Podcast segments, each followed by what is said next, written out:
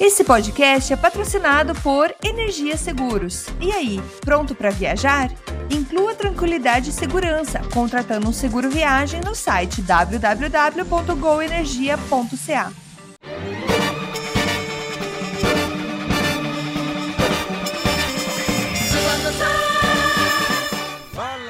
galera, sejam muito bem-vindos a mais um programa do Canadá Agora, o programa de número 74 e como vocês vão perceber, Hoje eu vou fazer um pouco lobo solitário. Estou sozinho porque o Massaro, sabe, como vocês sabem, a voz mais bonita desse nosso Brasil, está sempre ocupado, mas hoje você vai ter, infelizmente, só a minha voz aqui. E como vocês sabem, eu vou tentar falar um pouco mais devagar, porque eu, eu, eu, a minha velocidade é muito alta e o Massaro tem totalmente o contrário, aquele cara mais calmo, tranquilo. Mas, mas mesmo assim, ele é muito ocupado, mandou um abraço para todo mundo, mas não pode, o programa tem que continuar, não pode parar e mesmo assim nós vamos vamos fazer um pouco uh, freestyle hoje, só a minha voz. Mas continua a mesma coisa, nós vamos falar só pelo Canadá, vamos falar do Amarius Cademari, vamos falar de cada província do jeito que vocês gostam e vamos falar do nosso Quebec, que sempre tem confusão e arrancarabos. Então, é, não se esqueçam, a gente tem o nosso Patreon, a gente tem o nosso Apoia-se, se vocês quiserem nos ajudar, estamos sempre aí dispostos a continuar esse programa que a gente faz de maneira totalmente voluntária e a gente não tem rabo preso que nenhuma, nenhuma mídia, então a gente pode falar quase tudo que a gente quiser, porque a gente também não tem, uh, não, não, nós não temos um, um, um departamento jurídico para nos apoiar em caso de, de alguma perseguição. Então, é, vamos que vamos, vamos o que interessa, porque o resto não tem pressa, já dizia alguém, e nós vamos começar com o nosso Amarius Cademar. Então fica com, com a gente não, né? Fica comigo, porque o Massaro, o chefe, está sempre trabalhando, sempre um cara importante. Você vai ficar aqui comigo hoje, o bom e velho PE. Então segue o programa, nós vamos pro Amari Usca Ademari.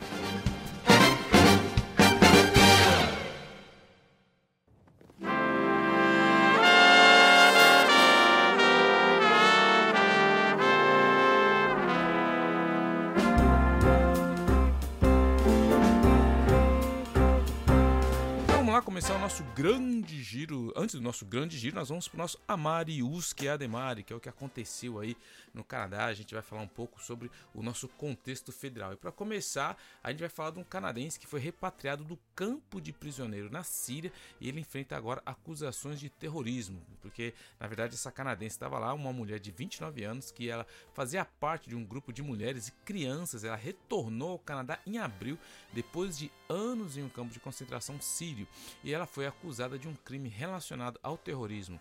A polícia montada, nossa RCMP, disse que a acusação foi feita após uma investigação da equipe de aplicação da Lei de Segurança Nacional Integrada. A Amarra Amjad foi presa em Milton, Ontário, na quinta-feira por supostamente ter participado de atividades do grupo Estado Islâmico. Ela foi liberada com condição em seu próximo tribunal, é, que ela vai comparecer no dia 17 de novembro. Quem acompanha a gente aqui, a gente fala muito sobre isso. É, a gente tem comentado desde o começo que começou uma, uma, uma onda aí dessas pessoas que acabaram é, se filiando ao Estado Islâmico, elas acabaram voltando para os seus países e a Síria tem o seu campo de concentração. ela falou: Meu, são os cidadãos dos países de vocês e vocês têm que fazer alguma coisa. Então tinha muita discussão se repatriava ou não repatriava, se trazia as crianças, trazia as suas mães, mas eles estão começando a voltar e o Canadá não é diferente. Então a gente não sabe ainda o que vai fazer. Isso tem sido tratado com muito tato, com muito cuidado, com muito acompanhamento psicológico, porque é um caso muito sério, muito sério mesmo, e todo mundo fica é, preocupado, porque ninguém sabe se eles realmente foram é, desradicalizar é uma, uma etapa muito complicada para as pessoas que já se radicalizaram e foram lutar com o Estado Islâmico. Continuando aqui, o Canadá está à margem, enquanto o Haiti finalmente consegue intervenção, intervenção armada contra a violência das suas gangues.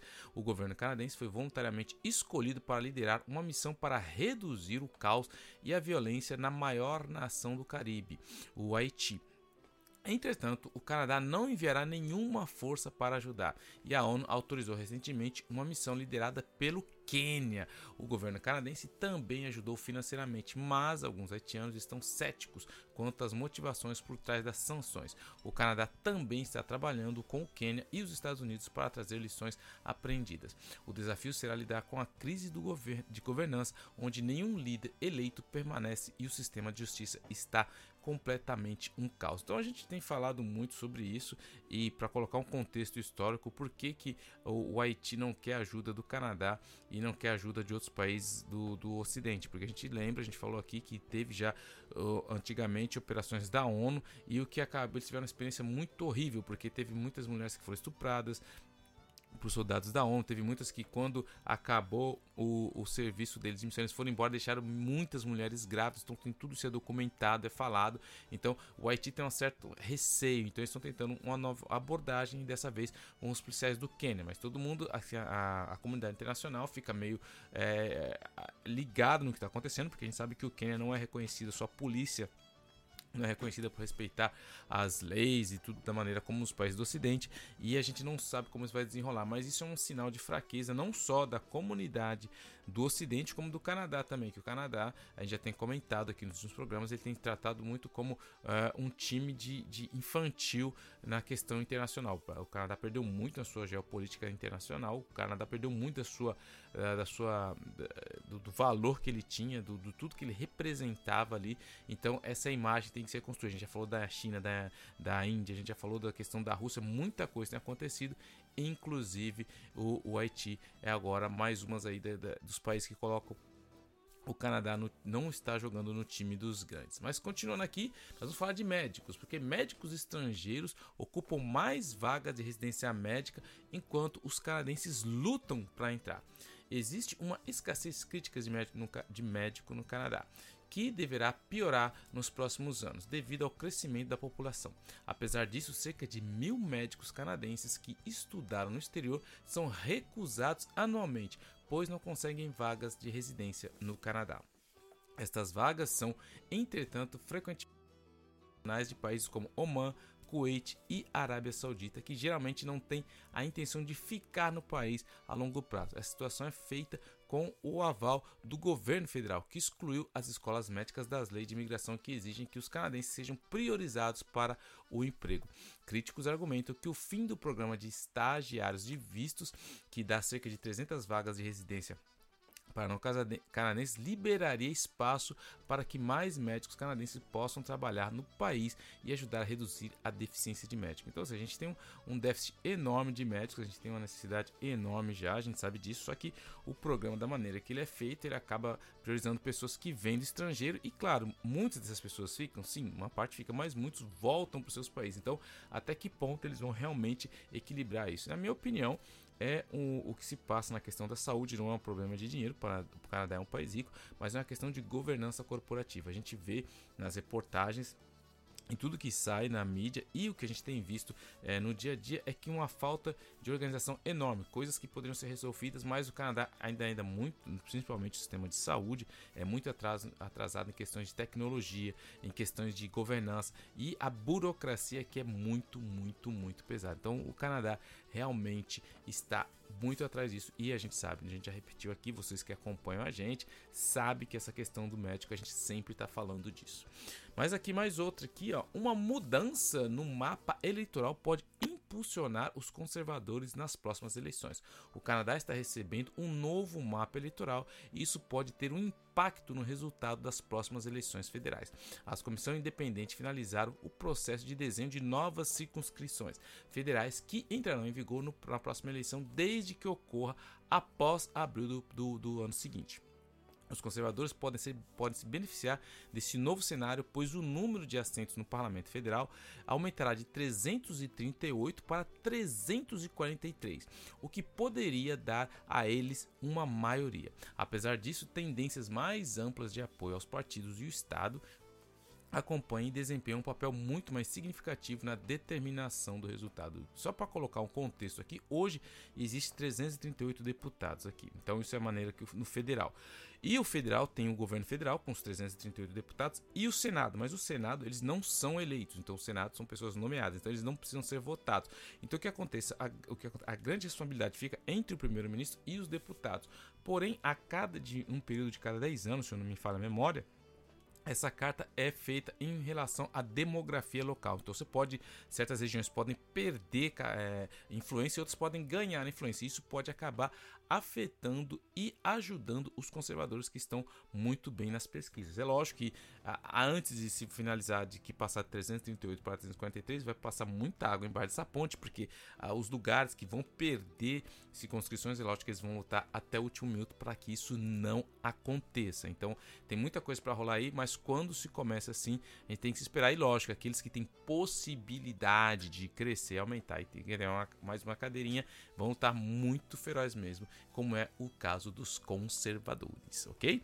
E mudando aqui para a próxima, quase metade de todos os atrasos de voos em 2022 foram responsabilidade das companhias aéreas e esse é um dado do governo, não é ninguém achando não, porque números novos da Transport Canadá mostram que quase metade dos atrasos de voo em 2022 foram considerados responsabilidade de uma companhia aérea.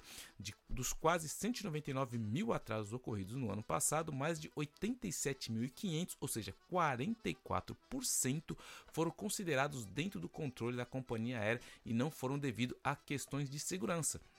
O governo propôs mudanças na Lei de Direitos dos Passageiros Aéreos que estão sendo avaliados pelo CTA e não devem entrar em vigor até 2024. As companhias aéreas alegam que as novas regras podem colocar em risco a segurança dos passageiros. No entanto, os defensores dos consumidores questionam essa alegação e argumento e argumentam que as regras propostas são semelhantes à da União Europeia. O governo disse que as novas regras de proteção ao passageiro aéreo não afetarão a segurança do transporte aéreo. Então, a gente sabe, a gente sempre comenta aqui que, o, o em, principalmente aqui o, no Canadá, existe um certo monopólio de companhias aéreas, quando a gente fala principalmente da, da Air Canadá, e tenta colocar uma certa ordem nessa bagunça, que é o que eles estão tentando fazer, e a gente sabe que, é, que como eles acabaram de demonstrar nos dados, que uma grande percentual dos atrasos é falta da companhia aérea e não falta, ah, porque aí eles costumam dar todo tipo de desculpa. Então, ou seja, ele já está provado que não é isso e a responsabilidade foi realmente deles. E o que eu quero deixar para vocês é que eu, eu, já, eu já vi isso, já peguei, tive voo atrasado. Só que a maioria das pessoas reclama, reclama o voo todo, assim, mas quando chega no destino, ela fala: Bom, cheguei, eu só quero para minha casa, acabou esquece. E é isso que é o problema. Tem que ir atrás, tem que reclamar, tem que registrar uma queixa, porque isso ajuda realmente a meter a pressão, que é a única maneira que a gente tem de meter pressão nessas companhias aéreas. A gente vai continuar falando muito disso, porque isso não vai acabar tão cedo aqui no Canadá. E vamos falar um, um assunto, uma outra notícia aqui que eu, eu, eu, eu tinha separado, eu tinha lido, eu estava muito curioso para falar sobre isso, que são cinco anos da cannabis legal recreativa. Menos acusações, muitas hospitalizações, mais e mais perguntas do que respostas. O uso da cannabis e as hospitalizações aumentaram cinco anos após a legalização, dizem os pesquisadores. Desde que foi legalizada, há cinco anos, a quanti... Claro, não quero de novo, sem querer apontar o dedo para ninguém, mas esse aqui já tem cinco anos do grande legado do Trudeau que liberou a maconha. Desde que foi legalizada há cinco anos, a quantidade de canadenses que usaram cannabis aumentou em 25% de acordo com um novo comentário no Canada Medical Association Journal. No entanto, as hospitalizações também estão aumentando, o que leva alguns médicos a dizer que são necessárias mais informações e melhores políticas para mitigar melhor o resultado, os resultados negativos. O estudo não examinou o maior uso de cannabis, cannabis medicamentosas, que tem sido regulamentado pelo governo desde 2001. Os autores não citaram benefícios diretos da saúde, mas notaram que importantes benefícios de justiça social, como grandes reduções nas, nas prisões e acusações criminais. Após a legalização, houve um grande aumento nos envenenamentos por cannabis entre crianças, jovens, nos estados, nas províncias onde o produto comestível eram legais. O aumento da disponibilidade de, de cannabis também levou a outras preocupações de saúde, levando a, a pessoas a hospital. O estudo descobriu que houve 105 mil hospitalizações por cannabis em um período de 7 anos, com um terço entre pessoas de 15 e 24 anos. e dois terços entre homens. O estudo descobriu que o período comercial foi acompanhado por um aumento nas hospitalizações por cannabis, especialmente entre pessoas com 25 anos ou mais. Os pesquisadores também destacaram o aumento da potência do cannabis vendido agora, o que coloca o usuário em risco de desenvolver um transtorno mental sério. Então, o que, que acontece? Vou colocar os dados aqui. São os dados. É, é, a gente tem cinco anos que a cannabis foi legalizada. Quando ela foi legalizada, o grande discurso era que era diminuir o mercado negro, era tirar as pessoas da, da ilegalidade. Só que nada disso aconteceu. O mercado negro continua existindo, o mercado negro piorou a, a qualidade do que eles vendem e do outro lado aumentou as hospitalizações em lugares que a cannabis é, comestível é é, legalizada em certas províncias, aumentou o número de crianças sendo infectadas com isso. Enfim, o que a pesquisa mostra é isso, que não teve nenhuma melhora socialmente a não ser a redução de prisão. Mas isso aí é um pouco lógico, porque, claro, se você prendia alguém porque fumava o seu baseadinho, agora você já não prende mais. Então é lógico que isso diminuiu. Porém, porém, nas questões de saúde, nas questões de tirar o, o, o mercado negro do, da parada não funcionou quase. E é, nós vamos ver, claro, que os estudos vão continuar saindo, mas todo mundo conhece a minha posição sobre o uso de maconha. E, e até agora os dados têm mostrado que não teve nenhum dado positivo. Ah! Aqui eu quero me corrigir. Existe sim algo de positivo, mas não é para quem usa maconha, é para o governo, porque, claro, eles estão ganhando com os impostos que eles agora vão lá buscar direto na conta dessas empresas de cannabis. Então, ou seja, o governo está ganhando, mas a população eu tenho as minhas dúvidas. E vamos lá para uma próxima. British Columbia é a primeira província a assinar um acordo individual de saúde com os federais no valor de 1,2 bilhões de dólares. O ministro da Saúde, Mark Holland, destacou um novo acordo de financiamento bilateral de 1,2 bilhões de dólares entre o Canadá e a Colômbia Britânica como um modelo para a cooperação federal provincial para abordar a crise de saúde em todo o país. Holland disse que o acordo é, se concentra em encontrar soluções para os desafios enfrentados pelo sistema de saúde canadense. É, em vez de colocar os funcionários provinciais e federais em desacordo sobre quem é responsável em cada jurisdição, o acordo faz parte de um acordo ainda maior que é o Nacional de Saúde de 196 bilhões de dólares, com 10 anos de duração, oferecido pelo primeiro-ministro é, aos todas as províncias. Foi esse acordo feito em fevereiro. O acordo com a Colômbia Britânica inclui um plano de ação para desenvolver um modelo de cuidado inovador em 83 locais de cuidados agudos, principalmente hospitais, que permitiria aos enfermeiros passar mais tempo com os pacientes. O financiamento também será destinado a recrutamento e retenção de médicos e outros profissionais da saúde. Então, uh, só para colocar de novo aqui em contexto, que é muito importante dizer que todo mundo sabe que as províncias, a maneira que o, do, do, a maneira que o governo federal uh, gerencia as coisas é que muito imposto vai para o governo federal e o governo retorna muito disso para as províncias. Só que na questão da saúde, esse acordo foi feito, mas tinha províncias que, por exemplo, o Quebec. O Quebec queria sua parte, mas sem nenhuma restrição.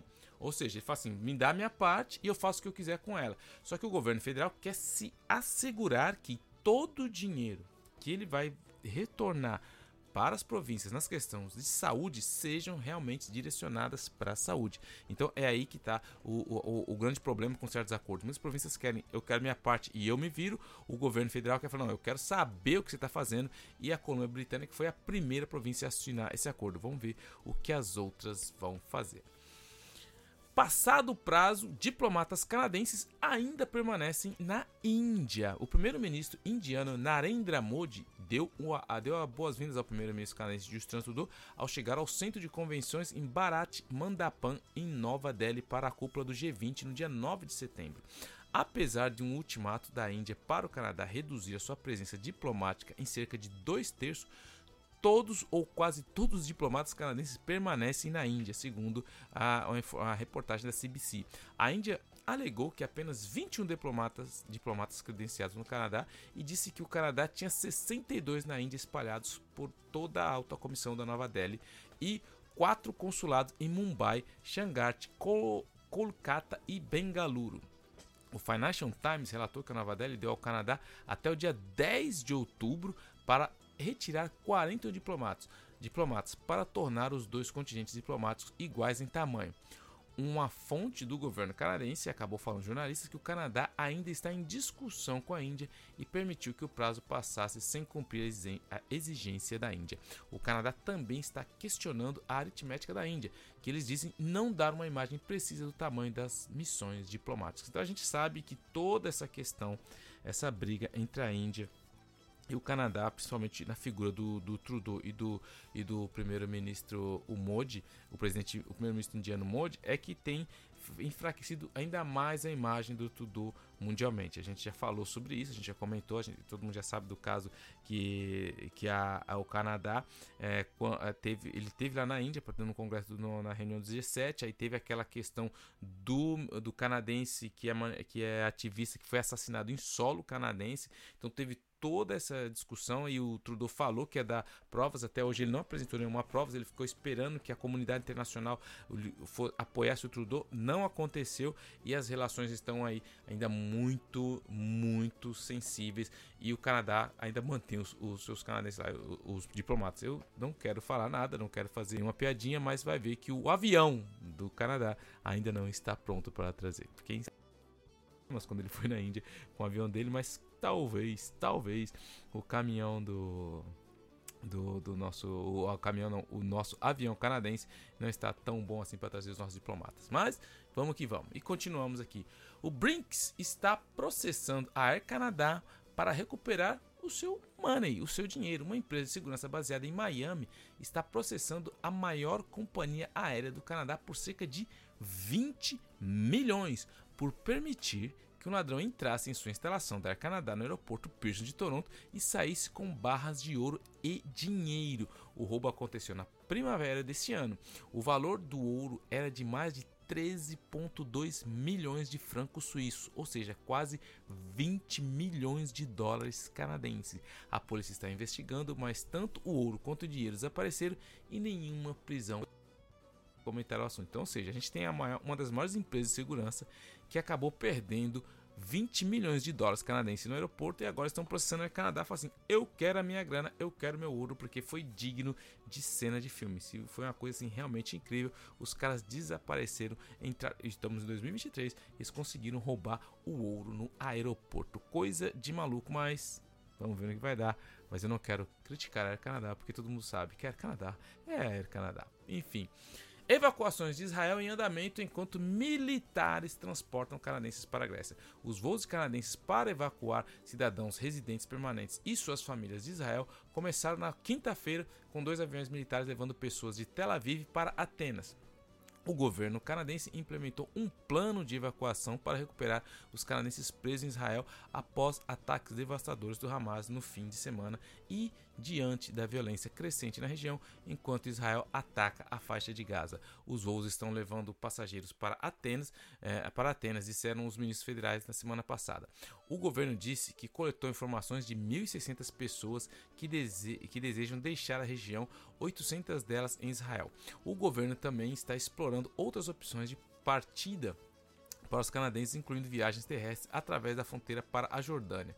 Trudeau disse que o primeiro voo carregado de canadenses pousou com segurança em Atenas. Mais de 275 cidadãos canadenses residentes permanentes ou membros de suas famílias deveriam ter deixado Israel até o final do dia. O governo também está fornecendo 10 milhões de dólares em ajuda humanitária para aqueles que precisam de ajuda em Israel na faixa de Gaza. E o que a gente tem que falar bem claro aqui é, de novo, quando eu falo que o Canadá, eh, na, na questão de geopolítica, tem se parecido um time é, mirim, é justamente isso. A gente viu o Brasil, a Argentina aqueles que a gente considera menos desenvolvido que, e ricos que o Canadá, que foram muito mais proativos os seus cidadãos. Enquanto o Canadá ficou esperando, vamos ver como que vai fazer. E todo mundo sabe que vocês estão acompanhando a guerra entre a, a Israel e a Palestina. E a, a, o negócio ficou bem feio ali. E é lógico que nessa hora, quem pode, tem condições de sair, eles querem sair. E os, e os países fizeram de tudo para ir buscar a Austrália, todo mundo. E o Canadá ali esperando o que vai fazer. O Canadá foi muito criticado, o governo do foi muito criticado nessa lentidão, porque o Canadá é sempre muito lento, tudo é complicado. As pessoas tentam ligar, aí falaram que não estava aberta a embaixada. Falaram, não, não, a embaixada está aberta, mas colocaram no telefone. É uma complicação enorme. E de novo, tudo isso acaba manchando a imagem do Canadá no mundo todo, que a gente sabe que já não é das melhores. Então, essa foi a nossa porção aí Amarius, que a nossa porção federal, calma, não ainda Amarius a nossa porção federal, e a gente vai agora fazer uma pequena pausa, eu vou fazer uma pequena pausa, porque o japonês já está na pausa, né, o japonês está de boa, e eu vou tomar uma água e eu já volto para a gente começar o nosso, a nossa grande turnê pelas províncias canadenses.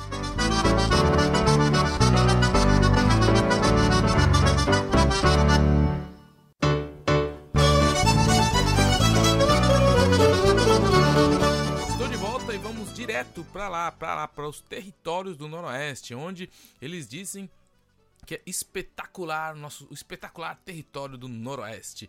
É o primeiro-ministro do, do território do Noroeste está lembrando como um líder não convencional pode defender pessoas marginalizadas.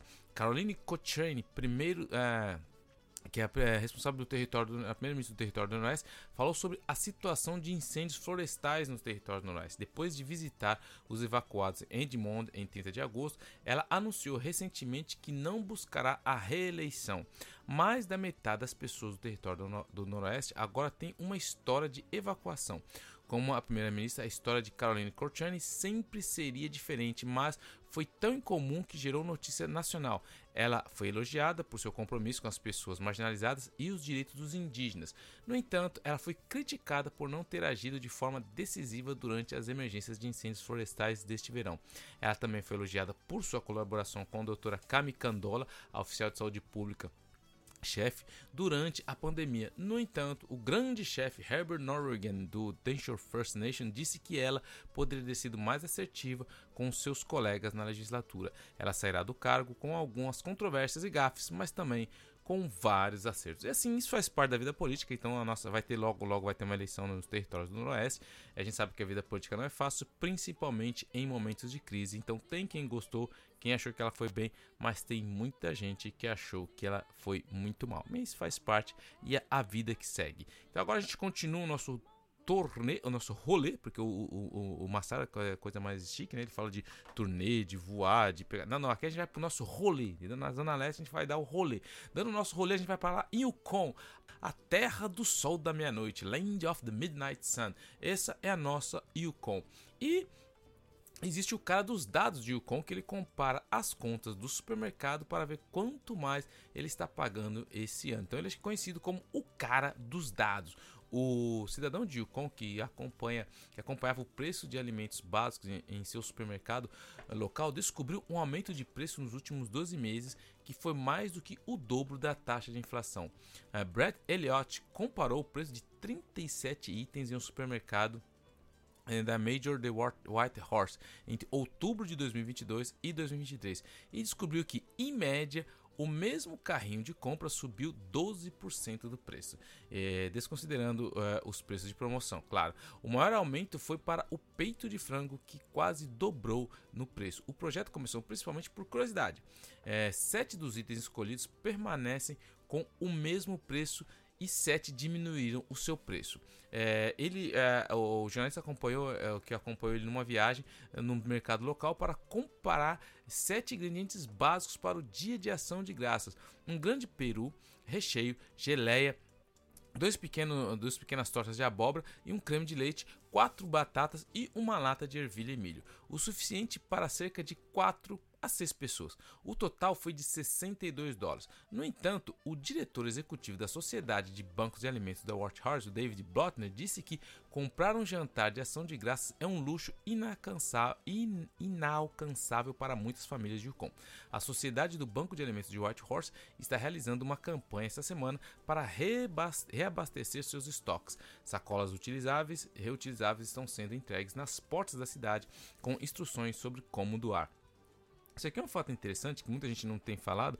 O Canadá, o primeiro o ministro, o primeiro ministro do Canadá chegou e, com, e com, ele convocou o seu ministro, o François Philippe Champagne, para ir falar com todas as grandes sobés para baixar o preço. Eles falaram que iam baixar o preço até o dia da ação de graças. Eu não sei vocês, deixem aqui as suas recomendações e suas percepções, mas nada parece que abaixou muito, fora as promoções que já existiam, que isso aí existe tudo. Então, mas essa, essa ação do Canadá que deveria ter, ter, deveria ter sido obedecida até o dia da ação de graças, não parece que tenha surtido muito efeito. Mas, enfim. Agora nós vamos ali continuando nosso rolê, vamos pegar nosso carro, aumentar o som do nosso rap, o nosso rap da Zona Leste, Racionais MC, e vamos para British Columbia, na British Columbia. E é, trabalhadores da construção civil convocam a, a, o British Columbia para tornar obrigatório a utilização de auto, autoclismo nos locais de trabalho. o Sindicato dos Trabalhadores da Construção da Colômbia Britânica quer que o governo provincial faça uso dos banheiros como descarga obrigatória em canteiros de obras, alegando que os atuais banheiros químicos são insalubres e indignos. A campanha Get Flushed, esse cara tem cada ideia, pretende mudar as regras provinciais para obrigar as empresas de construção a fornecer banheiros e lavatórios ligados ao sistema de esgoto ou unidades portáteis com água corrente em canteiros de obras com 25 ou mais trabalhadores. Mas agora, à medida que a Colômbia Britânica tenta atrair mais trabalhadores para o setor para atender a demanda por um grande aumento de projetos habitacionais, a mudança precisa ser acelerada. O ministro da Educação pós-secundária e competências futuras, Serena Robson, disse que esta conversa sobre o assunto dos banheiros com descarga com, nos canteiros de obras estão ocorrendo entre as indústrias e o Ministério Público. Então, assim, que ficar bem claro, né, mano? A galera vai lá, né, meu? Quem aqui tá no Canadá, assim, vai, você vai em show, vai em algum lugar, você vê que tem muito. Mas aqueles banheiros químicos, irmão, sério, velho. Se você for o primeiro, o primeiro a usar, mano, até vai. Mas depois, agora imagina na construção, mano. Que os caras já não são, né, meu? Nem você não tá na escola de balé ali, né, meu? Você tá, você tá com os mano, velho. Os mano, quem conhece os caras da construção, os caras da construção aqui, eles vão com uma. Com, com um, eles não levam uma marmita, velho. Eles levam, mano, aqueles pacotes, as caixas de gelo, aquelas mini geladeiras, e os caras comem, velho. Os caras são brabo. Aí você imagina o estado que fica o barata azul, né? Porque já a maioria é azul, não sei se sempre se é um cor padrão, mas a maioria é azul. Então, aquelas casinhas azul fica uma maravilha, para não falar outra coisa. Mas eles estão lutando aí que tenham que ter descarga. Chega, abaixa o banheiro azul químico. E continuando aqui na British Columbia, vamos falar deles, dele que a gente sempre fala, que são os animais, mano. Todo mundo sabe que o Massar tem medo de urso. Um urso negro, ele entra num bar do posto de gasolina, ele pega um pacote de Gummy Bear e vai embora. Olha a ironia, o urso que, mano, que comeu Gummy Bear, mano, isso aí foi maravilhoso.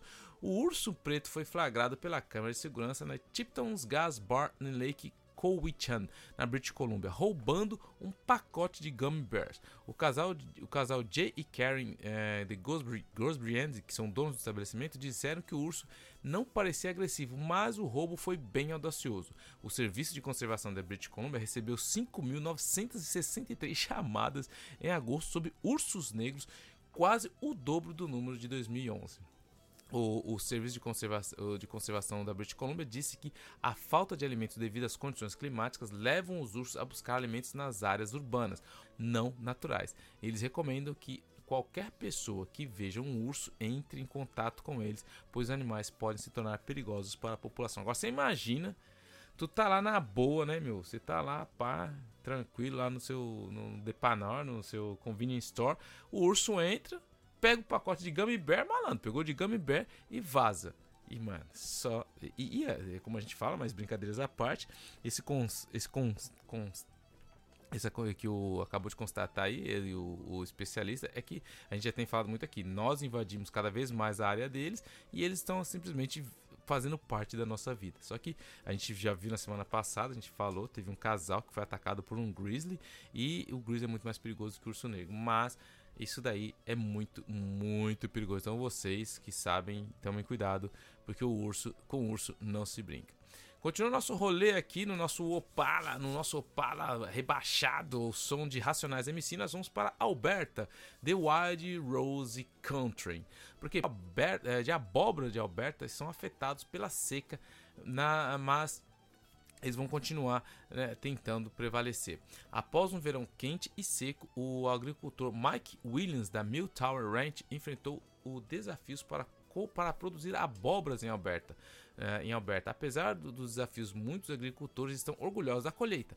Williams disse que a estação de crescimento desse ano foi muito, muito seca e que ele precisou irrigar o campo com 12 mil litros de água por hora durante as duas primeiras semanas para manter as abóboras vivas. Michelle Gietz, responsável pelo Brooks Com a Corn Maze também teve que irrigar mais devido às ondas de calor no verão. Apesar de terem plantado as abóboras mais tarde, ela conseguiu obter uma boa colheita. É, Tan Anderson, que tem 35 acres de fazenda em Sturgeon Country, também teve que enfrentar o clima imprevisível deste ano. Após perder 35% da sua colheita, ela conseguiu sobreviver e produzir algumas das maiores abóboras que ela já viu. Interessante é porque quem está aqui no Canadá e você que não está no Canadá, agora no final do mês, nós vamos ter o nosso Halloween. E muita gente vai lá e pega abóbora, faz aquelas caras na abóbora, enfim, você vê abóbora para todo lado, você pode colher abóbora do jeito que você colhe maçã, enfim. A abóbora é muito utilizada e a produção foi muito difícil para algumas pessoas devido à seca. Em outros lugares foi muito difícil devido à quantidade excessiva de água que acabou também atrapalhando um pouco. Centro de pesquisas e treinamentos focado no combate ao crime cibernético é inaugurado em Calgary uma nova unidade de pesquisas e treinamento dedicada a ensinar estudantes universitários a lutar contra hackers, vírus e violações de privacidade de dados. Foi inaugurado esta semana em Calgary. O Centro de Avaliação, Treinamento e Experimentação foi aberto na terça-feira com financiamento de grupos industriais. E o CEO Herbert Fensory disse que o cybercrime pode ser uma ameaça significativa para as empresas. Os alunos também aprenderão como lançar seus próprios ataques com o sistema mais recentes. O Centro de Segurança Cibernético no Canadá disse que grupos de cybercrimes organizados provavelmente representarão uma ameaça à segurança e à economia do país nos próximos dois anos. E os ataques de ransomware, que, é, que são agora um tipo mais disruptivo de ataque cibernético enfrentado pelo Canadá. A polícia de Calgary disse que em um comunicado que eles também criarão mais oportunidades de treinamento e aumentarão as capacidades investigativas para cybercrimes. Desde 2017, as denúncias de cybercrimes aumentaram mais de 70%, embora esse tipo de incidente seja subnotificado. até agora, a polícia de Calgary recebeu 19 relatórios de ataques e ransomware neste ano, porque a gente sabe que essa é uma realidade dos nossos tempos. A gente sabe que vamos ter que conviver com isso por mais do que a gente pensa. É, é um problema enorme. As pessoas entram. E, e, e, o interessante é que eles não visam simples e não somente empresas. Eles visam muitas vezes a pessoa comum. Pegam foto depois pedem pagamentos. E, enfim, isso é muito complicado. Isso tem que levar as pessoas. É, mas, de novo, até o governo conseguir agir, isso demora muito. A gente teve casos, como a gente falou semana passada, de pessoas que, que foram recrutadas pelo Facebook, que acabam entrando no sistema de pirâmide, que que pega uma arma e vai roubar um banco é porque ele, ele realmente não tem inteligência nenhuma. Porque os, muitos dos criminosos estão todos indo para o lado da cybercriminal, do, do crime cibernético. Isso vai aumentar e tem aumentado porque é muito mais fácil. Você consegue dissuadir muito, dissuadir muito. E o grande problema é que esses crimes, como muitas vezes eles são criados, são cometidos em pequenas escalas, e, e, os, e eles acabam sendo redirecionados para outros países, uma polícia, por exemplo, uma vila de, do, do Quebec, no Longueuil, ele vai ter uma dificuldade enorme, não tem nem recursos para isso. Então, isso aí eles acabam se apoiando nesse tipo de crime. Então, no, nós temos que nos, no, nos adaptar, nós temos que nos armar e ficar muito mais atento com esse tipo, porque a tendência é só aumentar. Continuando aqui, o Canadá pode liderar o mundo no crescimento da produção de petróleo. O Canadá está previsto para aumentar, é isso mesmo, aumentar sua produção de petróleo em cerca de 10% nos próximos 12 a 14 meses, atingindo um novo recorde de produção. A produção de petróleo, que é de cerca de 4,8 milhões de barris por dia, pode aumentar para cerca de 5,3, ou seja, de 4,8 para 5,3 milhões de barris por dia até o final de 2024. A maior parte do crescimento virá da região do, do, dos Islands, embora o aumento também seja esperado em todo o oeste do Canadá, em instalações offshore perto de Newfoundland e Labrador também. O aumento é parcialmente devido à redução da produção total esse ano devido aos longos requisitos de manutenção em algumas instalações de Oilsland. A expansão da Trans Mountain Pipeline também deve contribuir para o crescimento, aumentando sua capacidade para 890 mil barris por dia até o início de 2024. No entanto, esse nível de crescimento da produção será de curta duração e poderia estabilizar após 2024. O governo federal pretende publicar regulamentos para limitar as emissões de petróleo e gás e reduzi-lo a longo prazo. De novo, é uma da, da, dos grandes problemas da imagem do Dudu, que quando ele começou, ele, ele, ele apoiou, ele teve muito apoio da, da dos, dos, ambientalistas, justamente por essa luta que ele teria para acabar com, com os, o, o, petróleo, essas questões. Ele nomeou um, um, um ex-ativista que subia na torre lá de Senny Tower, todo mundo falando agora com um ex-ativista super green, vai mudar as coisas, mas não tem sido bem assim. Isso vai acabando minando a, a, a imagem do Dudu, não só, de, não só internamente como mundialmente, porque você falar, faz o que eu falo o que eu digo, mas não faça o que eu faço. E para terminar aqui com a nossa boa e velha Alberta, nós estamos em Alberta, esteja preparado para encontrar um urso a qualquer momento na cidade de Banff, alerta o Parks Canadá aos seus residentes de Alberta. O Parks Canadá emitiu uma alerta geral para qualquer pessoa na área, alertando que podem encontrar um urso. Essa é uma medida comum para essa época do ano, quando os ursos estão tentando engordar antes do inverno. A Wild Smart do Biosphere Institute of Bow Valley acredita que esta é uma boa maneira de reduzir as interações humanos e ursos. Os residentes devem tomar precauções adicionais como carregar sprays de urso. O gerente do meio ambiente da cidade disse que várias árvores eh, de maçãs de, serão removidas para evitar que os ursos as comam. O governo de Alberta está revisando o status do urso grizzly como uma espécie ameaçada, o que pode afetar se eles reiniciarão a caça aos ursos. No entanto, um especialista acredita que isso não diminuirá as interações entre humanos e ursos. A Parks Canadá recomenda ficar atento ao ar livre, fazer barulho ao caminhar e andar de bicicleta, viajar em grupo, manter os animais de estimação presos e carregar o spray de urso. Mano, tem que ficar esperto, se liga na missão, mas, mas o que a gente tá falando é o seguinte, tem que tomar muito cuidado. Por quê? Porque quando você encontra um urso, mano, se for um grizzly, irmão, se for um grizzly, irmão, você entrega para Deus. Não adianta se fazer barulho, não adianta se você. A não ser que esteja com a barriga muito cheia, não tiver afim de, da sua carne de segunda, meu irmão. Já era. Um abraço. Então, como eles estão chegando na época de hibernação, eles estão preparando lá. O bom conselho é evita, mano. Evita. Se você não sabe, não tá afim de, de encontrar curso, não vá nesses lugares, se afasta, fica de buenas, porque senão a coisa pode ficar feia, muito, muito, muito feia. E agora a gente continua no nosso opalão, mudando de som aqui, já, já, já mudamos até de CD aqui do, do Racionais. Nós vamos para ela, Saskatchewan, a Land of Living Skies, a terra do sol, do sol vivo, do sol vivo, nossa, que lindo, Land of Living Skies. Saskatchewan é a Declaração de Direitos dos Pais introduzida não obstante a cláusula a ser invocada. A cláusula não obstante vai ser invocada. Ou seja, o governo de Saskatchewan apresentou na última quinta-feira o projeto de lei 137, o Parliamentary Bill of Rights, com o objetivo de invocar a cláusula de não imputação para proteger uma política controversa que determina como as escolas lidam com estudos de gênero. Então, só para colocar no contexto, existe a cláusula de não imputação porque todo cidadão canadense é protegido pela Carta de Direitos e Liberdades. Então, quando um governo ele vai emitir uma lei que ele acha que ele está indo contra a carta, ele introduz essa, essa cláusula. É, é, é uma cláusula legal, jurídicas de que pode ser usadas e ela acaba levando essa, é, esse direito por cinco anos, geralmente. Isso é revisto a cada cinco anos. Então, quando você colocar uma lei que nem é esse o caso, eles geralmente usam essa cláusula. E o projeto de lei exige que as escolas obtenham o consentimento dos pais para usar o nome de identidade de gênero de uma criança se ela tiver menos de 16 anos. Se a criança sentir que sofrerá danos físicos, emocionais ou mentais da escola buscando consentimento, o diretor a direcionará para o pessoal de apoio escolar para desenvolver um plano para informar seus pais. O governo disse que as alterações são para manter os pais informados e apoiar os estudantes. O projeto de lei ainda precisa ser aprovado e debateu-se que o governo invocará a cláusula de não imputação para proteger a política.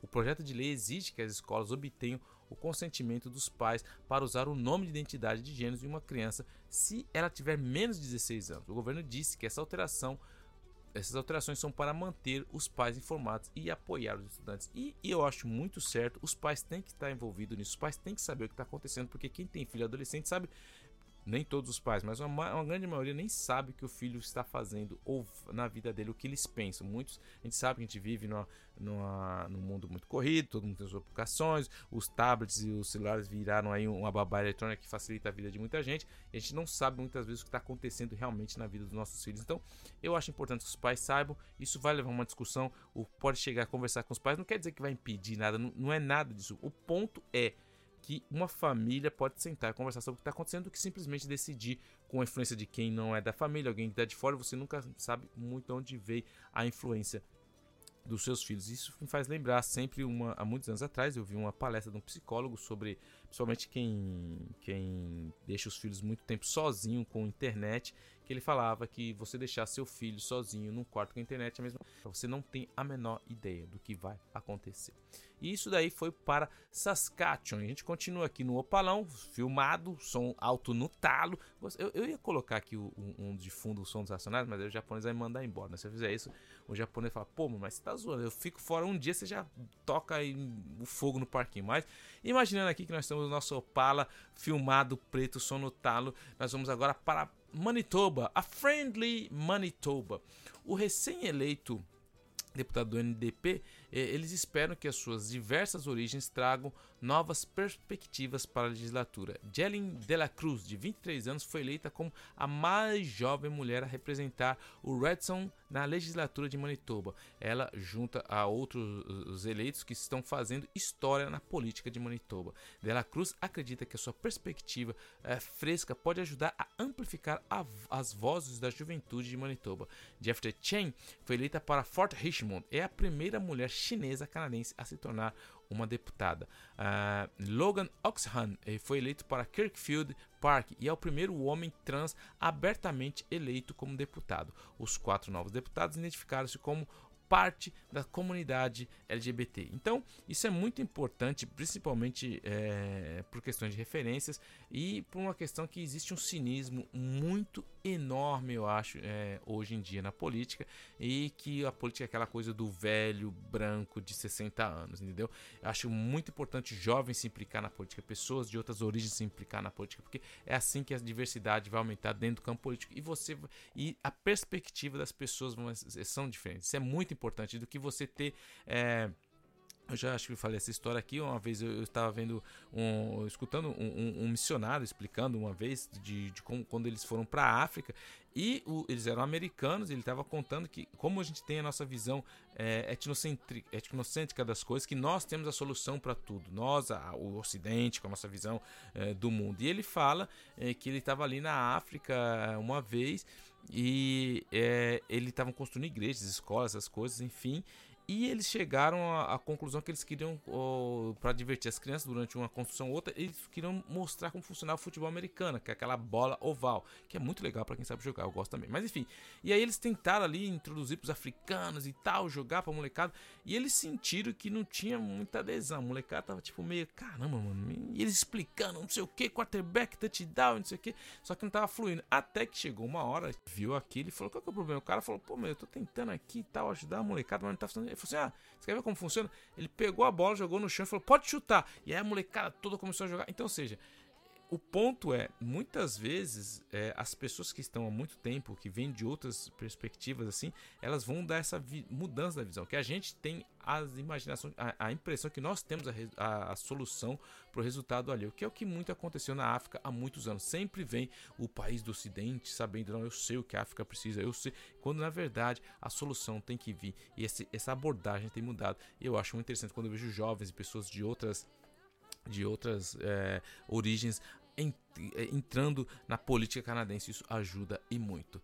E para terminar com a nossa Friendly Manitoba, o novo laboratório de Brandon University espera detectar o câncer de mama mais cedo por meio de um exame de sangue. A, a nova laboratório de pesquisa de células e moléculas do câncer de mama de Brandon University espera detectar o câncer de mama mais cedo em mulheres mais jovens usando um teste de sangue. Ah, o Dr. Ah, Musumi Manjunder, professor de biologia da Brand University e pesquisador do Conselho de Pesquisas do Canadá em genotoxicologia, ele deseja mudar isso. O objetivo é encontrar marcadores moleculares sensíveis que possam detectar a doença em uma fase muito precoce. Cerca de 20 estudantes estão usando o laboratório para pesquisas. O câncer de mama é o segundo mais comum no Canadá e o número entre as mulheres e, e, o número um entre as mulheres, contribuindo para um grande número de mortes por câncer. O laboratório está sendo usado para encontrar marcadores do RNA que mostrem assinaturas no sangue quando um pequeno tumor tão, tão tão cedo quanto o estágio 1 do câncer estiver presente. Se bem sucedido, isso pode ajudar a direcionar o tratamento que as pessoas recebem, pois quando o câncer de mama é detectado cedo, uma taxa de cura é de 98%. Então você imagina a diferença que pode fazer essa pesquisa se quando o câncer ele é detectado cedo, ele, ele pode ser uma taxa de cura de 98%. E teve uma é, lembrando teve uma matéria uns, algumas semanas atrás aqui, eu, eu me lembrei dela agora, que eu li que foi justamente eles fizeram uma reportagem com homens que tiveram o câncer de mama. E a, gente, a coisa todo mundo falou, não, esse, primeiro que é, no, no, no, imaginário coletivo, né, a grande maioria, a gente sempre vê câncer de mama, a gente automaticamente relaciona a mulheres. Mas não, homens podem ter também câncer de mama. E eles fizeram essa reportagem com algumas pessoas que tiveram e ele conta como é difícil. Primeiro, a aceitação, primeiro a compreensão e depois como lidar com isso na cabeça do homem, porque na, é como eu já falei, no, no imaginário coletivo câncer de mama igual mulher, mas quando você, um homem, tem isso que pode acontecer, é muito mais complicado, porque é muito mais é muito menos conhecido é, e, isso afeta psicologicamente muitas pessoas. Então, eles fizeram a reportagem. Estão esperando que esse novo laboratório aí na Brent University, que espera detectar o câncer é, pelo exame de sangue, possa ajudar não só as mulheres, mas também aos homens, que a gente sabe que o câncer é um problema enorme. E continuando aqui no nosso Opala, no nosso Opala filmado, som no talo, balançando. Até agora não tomamos nenhuma parada, a polícia não parou a gente, então continuamos aqui. A gente foi parar aonde? Em Ontário, a place to grow, Ontário. Continuando Ontário porque a greve é, é, TVO é importante para os trabalhadores de Ontário e para o governo de Doug Ford. 74 trabalhadores da TVO, representados pelo Canadian Media Guild, estão em greve desde o dia 21 de agosto contra o canal de televisão público e educacional de Ontário, a TVO. O governo de Doug Ford limitou, limitou aumentos salariais a, imagine, 1% ao ano por 3 anos. Ou seja, durante os próximos 3 anos, você já sabe qual vai ser seu aumento de salário? 1%, o que, o que agravou a crise do custo de vida. O acordo de negociação tem é, grandes consequências para trabalhadores públicos do Estado e a luta é por salários que acompanha a inflação. O governo orçou 49 milhões para a TVO e o, man, uh, o mandado vem do Ministério da Educação. A principal questão é o salário e o sindicato pode, pede um aumento de 4,75%, 4,25% e 4%, além de um pagamento de 2,75% e 1,75%. O sindicato pede arbitragem obrigatória para resolver o impasse. E assim, do mesmo jeito que é, a Rádio Canadá ela é subvencionada, nem todas eh, essas televisões elas também sofrem muito, porque mesmo a Rádio Canadá, a CBC, que tem um, um grande problema, é, que tem uma grande subvenção, elas têm sofrido problemas com, com o custo, porque a gente sabe que as novas mídias, é, os, os streams, eles mudaram a maneira que as pessoas consomem é, televisão, esse tipo de coisa. Então, a, a, as redações têm sofrido muito e esse é o grande o assunto que a gente fala que o que fazer com as televisões, porque para quem não gosta, eu particularmente gosto muito de, eu gostava da cultura no Brasil e aqui no Quebec tem a televisão pública que eles têm documentários excelentes, eles têm programas excelentes para criança, para adultos também, só que a gente acaba voltado para aqueles programas das, das, grandes empresas, enfim, a gente sabe como funciona, tem os grandes budgets, mas essas televisões públicas já têm uma, uma, uma, função enorme na nossa sociedade, elas têm uma função muito importante. E elas têm sido realmente colocadas de lado, porque a gente sabe que tudo é questão de dinheiro, mesmo a Rádio, a Rádio Canadá teve cortes de de, de, de, programação, porque tudo isso é uma questão de dinheiro. Eles tentam fazer muita série voltada para essa questão é, financeira. E falando de Rádio Canadá e CBC, que são a mesma entidade, você ver uma, uma ideia de como que acontece as coisas. A, a, a CBC, a, a, parte inglesa, foi muito criticada é, recentemente, porque a, primeiro que todo mundo, até que ponto a subvenção deve, deve manter e tal, não sei o que, mas é, eles têm um, têm um teve um programa na, na, na, CBC que ele é, é, é, um podcast que ele é muito, muito, foi, foi muito famoso lá.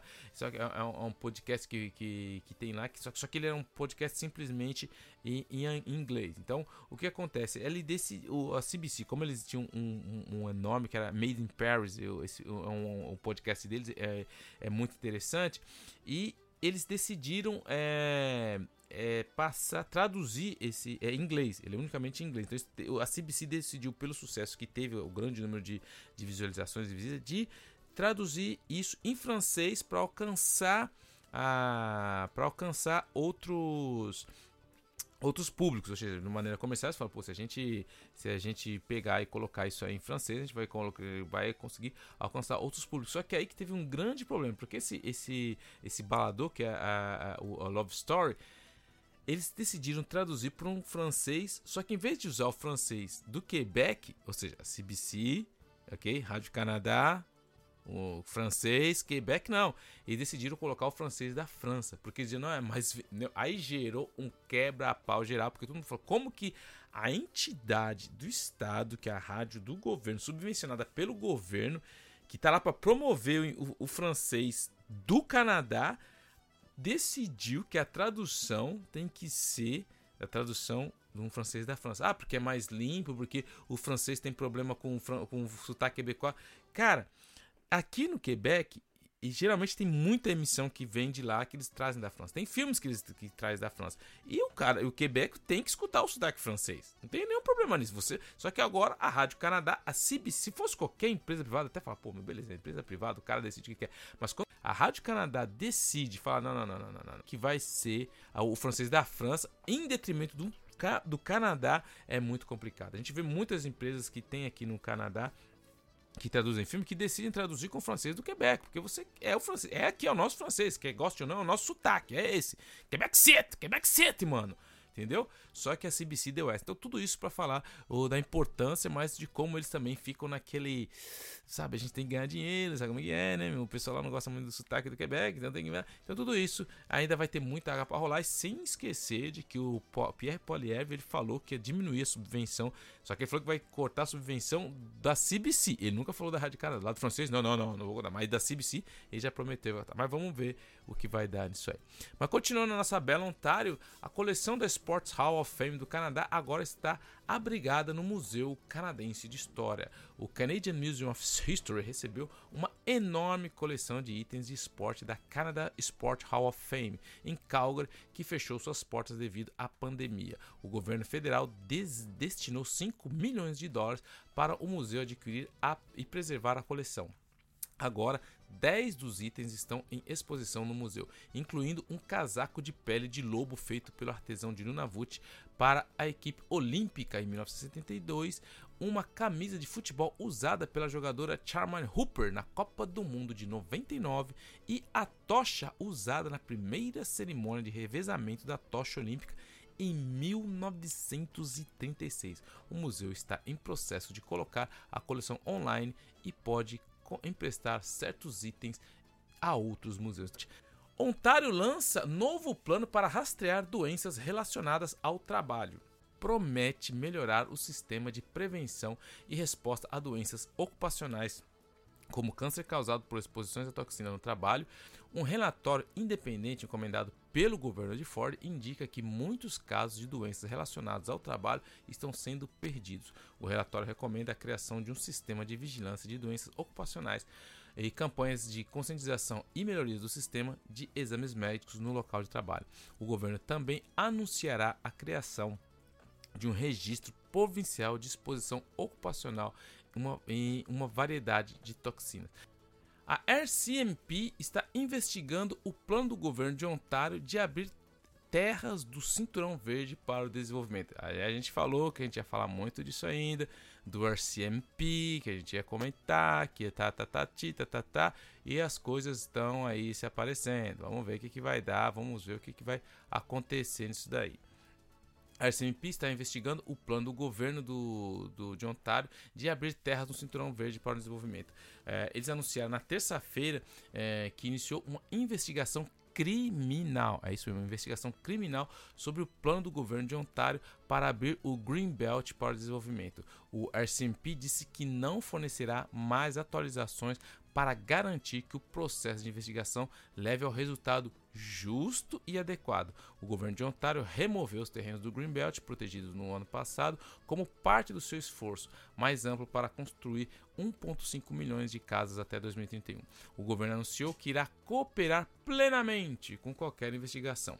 O, período, o, o líder da oposição do NPD, Mark Steels, é, disse que é, espera que a investigação do RCMP possa obter mais respostas. O líder interino dos liberais de Ontário, John Fraser, chamou a notícia de boa notícia. O RCMP agora está responsável por uma possível investigação sobre a troca de terras do Greenbelt do governo Ford. E sei que é o grande problema do Ford que agora virou uma investigação criminal. E quando eh, se torna uma investigação criminal, começa a tomar outros ares muito mais complicados aí para o Ford. Então, o Ford vai ter que tomar, tomar, muito cuidado, porque ele achou que ele chegar. Eh, não é que ele achou, né? A estratégia foi o seguinte: tipo, chegar, eu vou voltar atrás, eu vou falar que não era bem isso, eu vou deixar quieto, mas todo mundo investigou, todo mundo levantou, todo mundo viu os favores que foram dados ali e agora a, o bicho está pegando pro lado do Ford e agora tem mais investigação criminal contra ele e tudo isso a gente sabe que o, o, os políticos é, é, interessante que não é um caso ou outro que vai acabar derrubando porque muitas vezes as pessoas estão dispostas a desculpar muitas vezes as pessoas estão dispostas a não acreditar na mídia mas o acúmulo de gafes acaba fazendo que a credibilidade acaba caindo. Foi o que aconteceu com tá acontecendo com o Trudeau e o Ford, quem se lembra, ele entrou com a maioria enorme mesmo tudo que tinha feito, crack, os cambal, o pessoal votou nele, mas o problema não é um ou outro, o problema é o acúmulo, e esse acúmulo parece que está começando a bater na porta do nosso Fordinho, Fordinho. Mas vamos que vamos. E continuando com o nosso bobojaco, muito frio na, nas ruas de, do, do, do, Canadá, porque tá assim, a gente coloca o nosso California Race super colorido, para quem lembra, hein? California Race, esse era um bobojaco muito interessante. A gente pega o nosso Opala, sai do, do, de Ontário e chega na Belle Provence, do Quebec, je me souviens. E um ministro ele pediu para deixar o caucus em meio a acusações de assédio. O Partido Liberal do Quebec ele pediu ao membro uh, Frédéric um deputado, para se retirar do partido enquanto a investigação é realizada sobre as alegações de assédio psicológico. O presidente da comissão jovem do partido, a Elise Moazan, ela apresentou uma queixa contra Bushman, alegando que ele, que ela se sentiu assediada, intimidada e ameaçada pela sua equipe. Bushman reconheceu a decisão de Tanguy, que é o chefe do partido, de removê-lo do partido e disse que permanece comprometido com o partido. Ele disse também era a queixa de é, evidência de disfunção dentro do partido e de sua ala jovem. Bocheman é o único que se mostra interessado na, na posição do, de, de, liderança do partido. Então vou colocar no contexto. O que está acontecendo no Quebec? O Quebec tem um Partido Liberal do Quebec, que é foi um partido que ficou muitos anos no poder, mas desde 2014 só vem perdendo, perdendo, perdendo. Eles tomaram uma lavada enorme em 2018 com a CAC, tomaram outra lavada agora em 2022. Eles, eles passaram, eles chegaram a ter mais de 70 deputados, hoje eles têm 19. Se vocês têm ideia, a CAC tem 89 deputados. Se vocês têm ideia da disparidade que é hoje, como esse partido caiu na, na descredibilidade e na distanciação com os francófonos. É que eles falam que esse partido se distanciou da, do que fran, os francófonos queriam. E esse Fred Bushman, ele, é um, ele foi eleito agora em 2022. E ele, ele cuidava da ala jovem do Partido Liberal. Só que o que acontece? Ele é pretendente, porque o Partido Liberal não tem chefe. A, a Madame Anglade, que era chefe, ela, ela saiu. O partido ficou sem chefe. Então, então ali, o, ele é o único que quer abraçar esse navio que está afundando. Ele é o único que diz que vai abraçar. Só que no meio dessa luta, ele acabou aí é, recebendo uma queixa de, a, de assédio psicológico. E, e, o interessante é que os, eles trabalham lá, os funcionários dele, então dizem, segundo as reportagens, que o, o, funcionário dele tem metido uma pressão porque eles querem ter uma, uma corrida para quem vai ser o chefe, só que o partido quer que a corrida seja mais lá para 2025, espera para ter mais candidatos, mas ele quer uma corrida logo, porque como só ele hoje é o único candidato, logicamente ele acaba sendo coronar, coroado como líder. Só que aí ele tentou, parece que se dizem as alegações, que a, ele falou para a equipe dele, ah, vai lá, mete uma pressão nela, porque ela não tá querendo me ajudar. E essa pressão ela mal recebeu, ela foi lá e acusou ele. Só que aí, quando deu tudo esse embrolho, que é um partido que toda hora tá na mídia pelas piores situações, o que aconteceu? Quando essa, essa acusação saiu, o partido parece que falou para ele: Meu, vai ter, uma, vai ter um processo, fica de boa, não dá entrevista, entendeu? Faz um perfilzinho baixo, a gente vai tentar regularizar tudo isso aqui. Não, o que, que ele fez? Ele foi lá e deu entrevista na rádio, deu entrevista no jornal, foi em todo lugar para piorar a situação. Então, agora tá esse embrólio e todo mundo sabe que a mídia gosta de um pouco de sensacionalismo. Então, veio todo mundo falar o que, que o partido tá fazendo, tão preocupado com esse é, agora com esse assédio psicológico. E continua o barco, muita coisa vai acontecer isso daí. Continuando aqui no Quebec, então, ou seja, tem pessoas lutando para pagar aluguel, mantimentos e mais moradores de Montreal estão famintos, eles acabam recorrendo a os mergulhadores de lixo em busca de comida. É um fenômeno que já é muito conhecido. Gui Guillaume Girard recolhe alimentos quase todos os dias de lixeiras por toda a cidade e os distribui várias vezes por semana. As filas são cada vez maiores, com muitos estudantes, refugiados e solicitantes de asilo. Girard disse que o aumento nos custos começou durante a pandemia e ainda não parou. Ele também coleta excedentes de bancos de alimentos, produz, eh, produz produtos cultivados em jardins comunitários e pão de padarias para que não, que não são vendidos no final do dia. Uma pesquisa recente descobriu que quase 15% dos quebecois, eh, dos quebequenses são, estão sentindo insegurança alimentar. Girard disse que é necessário ter dinheiro para comprar alimentos e que o sistema alimentar é, é, está muito difícil. Então, assim, a gente sabe que está, essa insegurança alimentar, 15% das pessoas têm vivido insegurança alimentar, a gente tem visto que aumentou muito. Qualquer pessoa que vai no mercado hoje sabe que isso está muito complicado.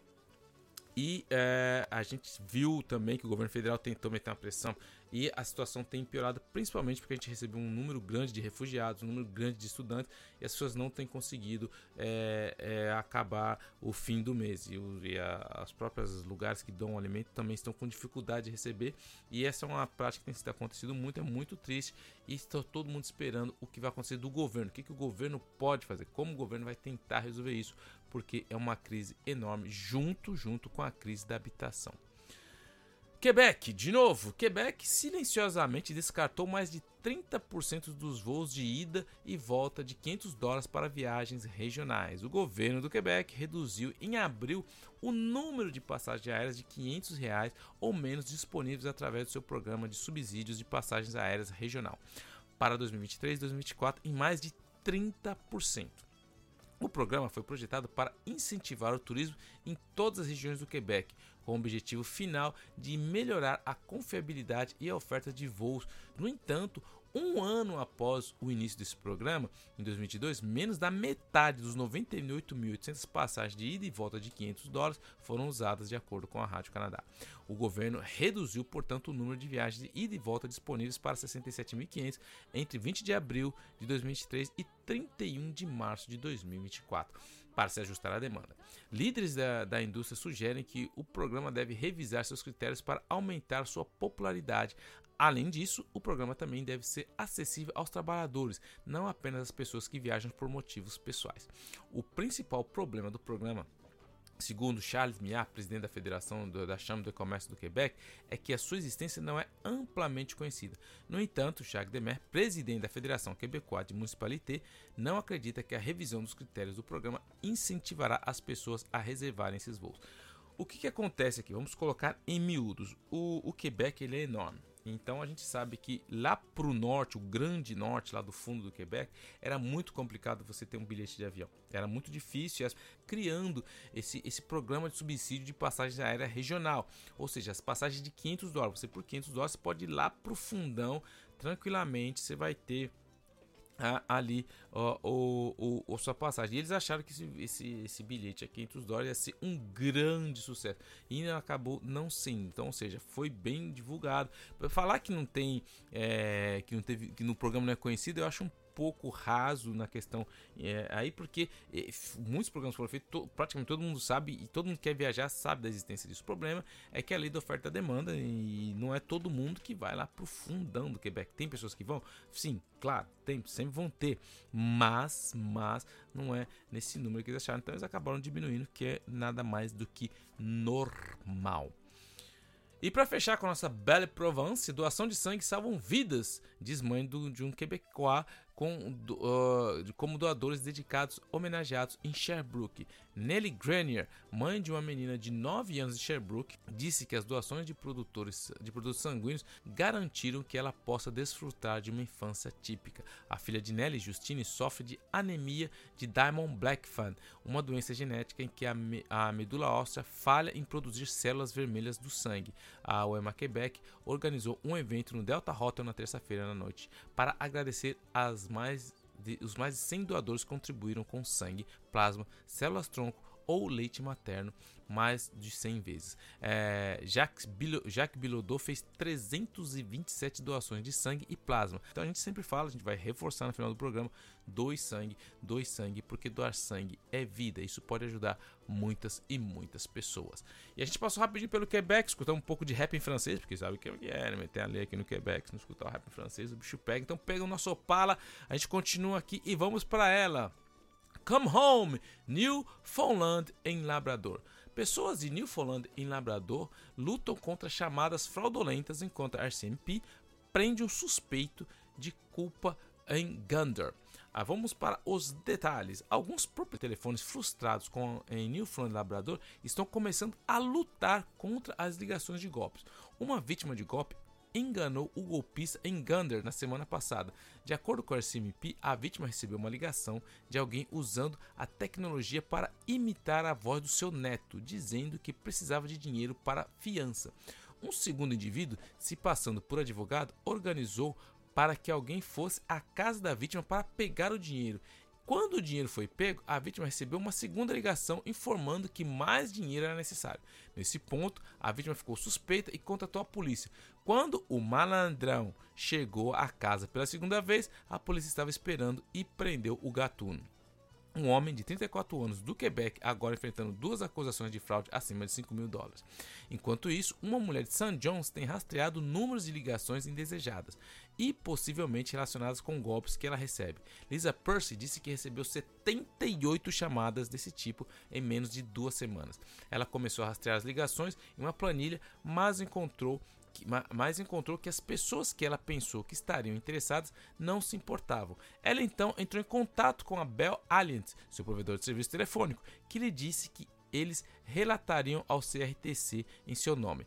Pierce também notou algumas tendências como ligações com 20% delas tendo o código da área 647 que é de Toronto. No entanto, os dados da planilha também fazem Pierce acreditar que os golpistas estão usando tecnologia para falsificar os números de telefone. Embora Pierce continue a rastrear as ligações, ela disse que isso não resolve realmente o problema e ela disse que algo precisa ser feito. Então tem vários aspectos interessantes aqui a serem discutidos. Primeiro, realmente aumentou muito o número de fraudes por telefone. Eles descobriram essa questão das fraudes por telefone e com as novas tecnologias de, de copiar voz, enfim, isso ficou muito fácil. Então, o que, que se pode fazer? Eu vou dar um conselho aqui. Se você tem filho, é, algum, parente, alguma coisa, e você, você e, e estabeleça uma senha, uma senha simples. Por exemplo, um nome. Lógico que não o verdadeiro nome do cachorro, porque geralmente o pessoal tira foto do nome do cachorro, põe o nome do cachorro na, no Facebook, o cara vai saber que o nome do cachorro é Rex. Mas estabeleça uma senha. Então ou, ou, uma cor com um membro da família. Então, se ele ligar falando, se te, tá, mas qual que é a sua cor? Aí a pessoa fala, se ele falar a cor que você estabeleceu, você vai ter certeza. Então você tem que criar um tipo de senha. Infelizmente nós estamos vivendo nessa época. Crie uma senha entre você e os membros da sua família. Um nome de cachorro, é, uma cor, é, um, um, uma roupa. Fala assim: ah, tá bom, mas você usa qual boneco, qual a cor do boneco que você estava usando? Que aí você vai estabelecer a cor antes com a pessoa. Se o fraudador chegar lá e falar, ele não souber, você já vai ter uma forte indicação que é uma fraude. Porque o problema de tudo isso é que essas pessoas elas é, para que elas vão tentar fraude, elas vão usar o sentimento de urgência. Você tem que fazer, é agora, está acontecendo. Então você tem que ter cinco minutos respirar pelo nariz tranquilamente e perguntar: Mas qual que é a cor do boné que você usa mesmo? E se o cara não souber, ele vai desligar. Porque esse é o primeiro ponto. O que acontece segundo ponto? Aumentou realmente muito o número de fraudes. Eh, por telefone é uma coisa. Eu não sei se com vocês, mas meu SMS, Zap, telefone. Aumentou demais as ligações. Ontem eu estava andando em Montreal. É, e o interessante foi que meu, no Samsung ele vem com aquela é, provável é, scam, então eu já nem atendo. Mas esse era o número de Montreal, só que não tinha ninguém. Eu falei, bom, deve ser alguém que eu não conheço, enfim, mas é Montreal, tá precisando de alguma coisa. Eu atendi o telefone.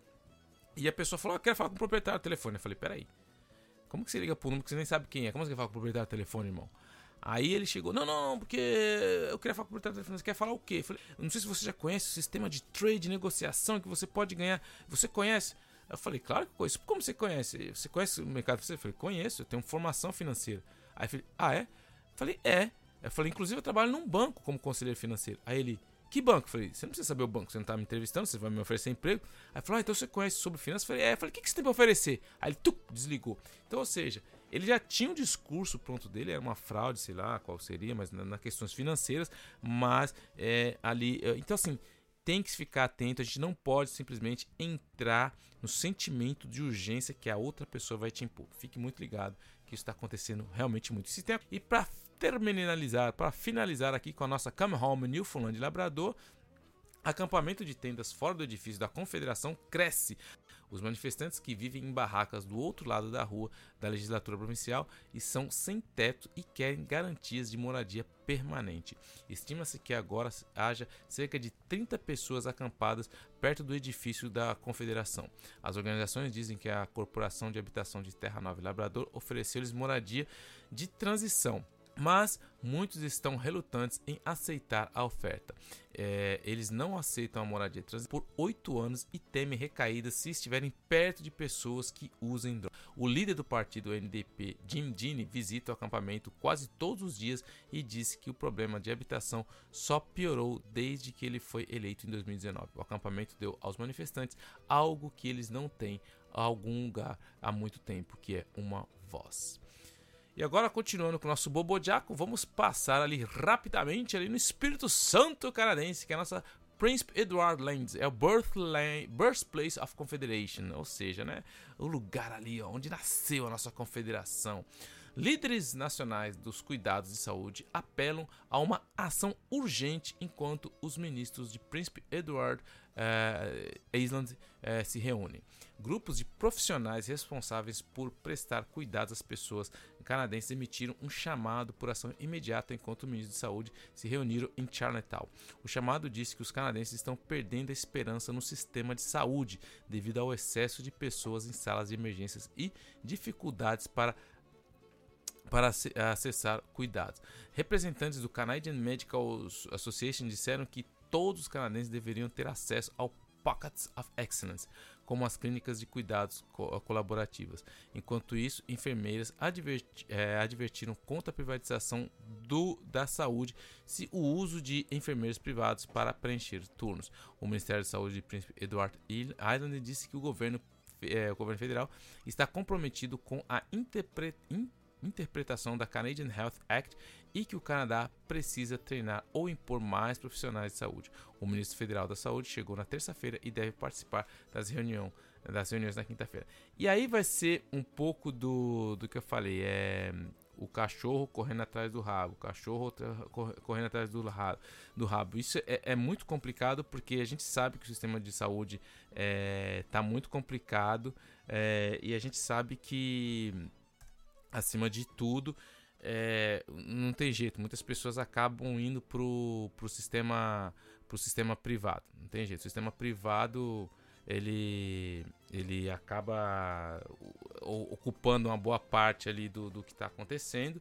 Então, o sistema de saúde canadense precisa realmente de uma hora entrar ali na, na, na, questão, já falamos, já conversou sobre isso, sobre a questão do privado no sistema de saúde e vai ter que ter essa conversa uma hora ou outra, enfim. Vamos ver no que vai dar. É, eu acho que esse discurso de que falar, ah, tem que tomar cuidado, que vai ser dos cidadãos diferentes, tá, tá, tá, tá, tá, eu sei, é válido, eu entendo, não tem problema nenhum quanto a isso, mas tem que se discutir de maneira adulta do que está acontecendo. As pessoas vão ficando mais duvidosas e isso pode chegar a uma desconfiança ainda maior. Isso não é bom para a sociedade em geral.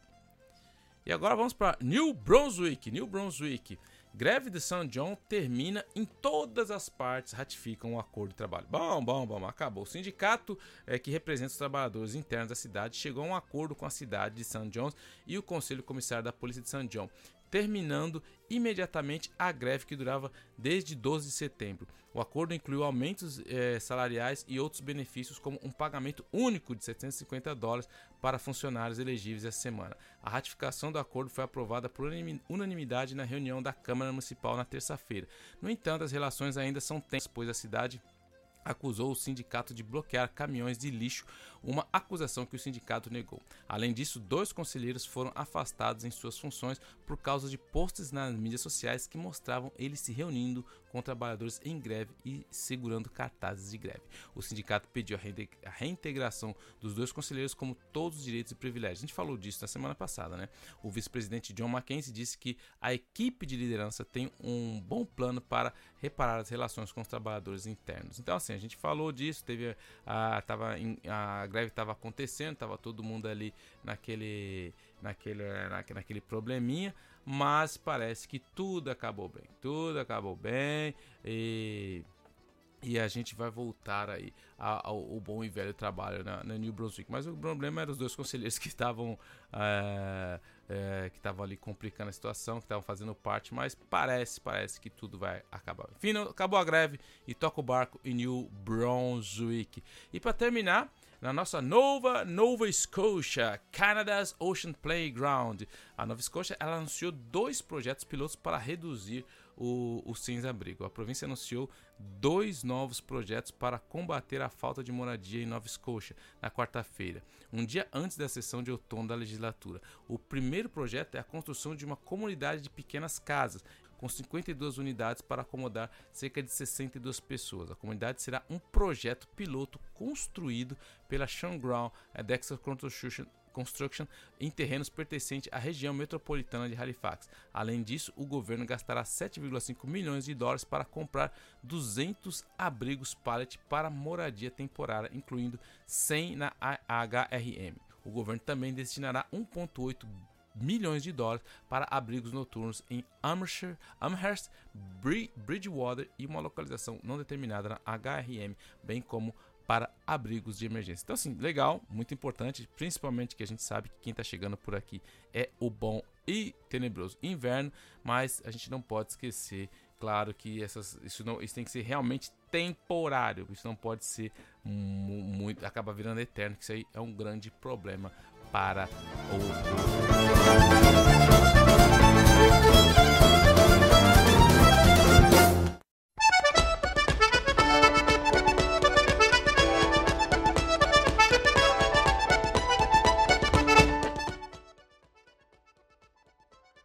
a gente fica por aqui, acabou o nosso grande turno e a gente vai agora para a parte mais doce do nosso programa, que é o Sugar Shack ou Cabana Sucre. E falando de Cabana Sucre, nunca se esqueça do, dos doces na Brazilian Pastries. Esses são, são muito bons. Eu tô indo na Potal só para pegar esses doces que já falei com com Massaro e não se esqueça, doces são na, da Brazilian Pass você pode usar o nosso código aqui, usa o código da, do Canadá agora e você vai ter desconto ainda. Os doces a gente garante. Eu, eu uma, um verdadeiro comedor de açúcar, uma formiga ambulante, posso garantir, é muito bom. E como eu estou sozinho, só vai ter a minha sugestão hoje. A minha sugestão é justamente o, a série do Lupin. O Lupin saiu a, a última a parte, saiu mais uma parte é muito interessante, estou assistindo. É, é claro, eu estou te avisando, você não, não espere nada muito elaborado, que você é, é bem folclórico, é muito interessante para quem lê os livros. É uma série muito bem, os atores são muito legais. Então, se você gosta, se você curtiu, Lupin já está disponível no Netflix, é a última parte aí. E o cara é muito engraçado, o ator é muito bom, eu acho muito legal, estou curtindo bastante. E, como sempre, vou deixar aqui, como a gente falou, doe sangue, é muito importante. Doa sangue, você entra lá no blood.ca e pega a sua data, marca o seu diazinho, vai lá de boa, e você vai acabar ajudando muitas pessoas, como a gente comentou e falou ali anteriormente. Então, espero que vocês tenham gostado. De novo, falei, o chefe foi viajar, eu fiquei aqui cuidando da lojinha, então peguei o meu Opala filmado, liguei o som no Racionais, está no talo, estamos todo mundo indo, o meu bom bobojaco, entendeu? O bom estilo Zona Leste. E estamos aqui chegando aos finais, então Fiquem muito, o meu muito obrigado a todos vocês. Espero que vocês tenham gostado mais desse programa. E não se esqueçam, falem com a gente: Instagram, Facebook, Twitter, Cool, Mastodon e no bom e velho contato arroba canadagora.com. Será sempre um prazer estar falando, trocando ideia com vocês e a gente está por aí.